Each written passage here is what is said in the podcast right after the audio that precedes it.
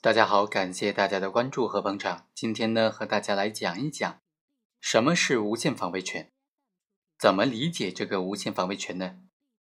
无限防卫权是我国刑法典第二十条所规定的，对于正在进行的行凶、杀人、抢劫、强奸、绑架以及其他严重危及人身安全的暴力犯罪，采取防卫行为，造成不法侵害人死亡的，不属于防卫过当，不负刑事责任。这就是刑法当中规定的无限防卫权。那么，这个规定在司法实践当中是怎么运用的呢？怎么理解的呢？通过今天这个案例和大家简单的来剖析一下。本案的主角马某因为家庭琐事和女朋友王某发生了争吵，后来呢，王某就打电话叫来了杨某。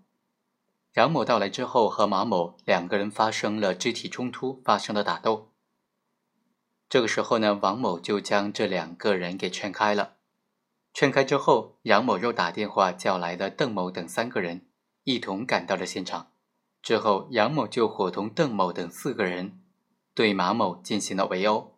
在打斗的过程当中，马某看见邓某掏出了随身携带的折叠刀，所以呢，就上前抓住了邓某的手，夺过了他的折叠刀，然后呢，连续捅刺了邓某的背部、胸部两刀。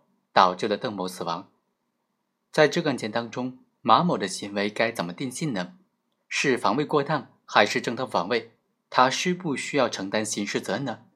关键就在于说，在这种情况之下，马某能不能行使无限防卫权呢？如果这个案件所描述的案情，马某是可以行使无限防卫权的，那么他造成了邓某死亡，是不需要承担刑事责任的。好，我们来分析一下。本案存不存在无限防卫权的条件呢？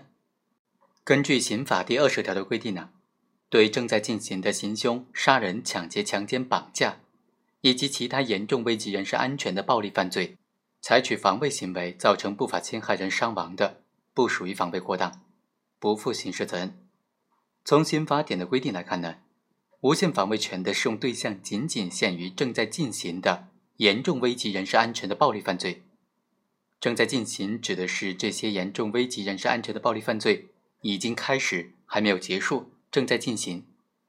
但是在本案当中啊，虽然在殴打的过程当中，邓某随手掏出了随身携带的折叠刀，马某此时面临的确实是严重危及人身安全的暴力性犯罪，但是在马某夺取了邓某的刀具之后，严重危及人身安全的不法侵害的这种危险呢？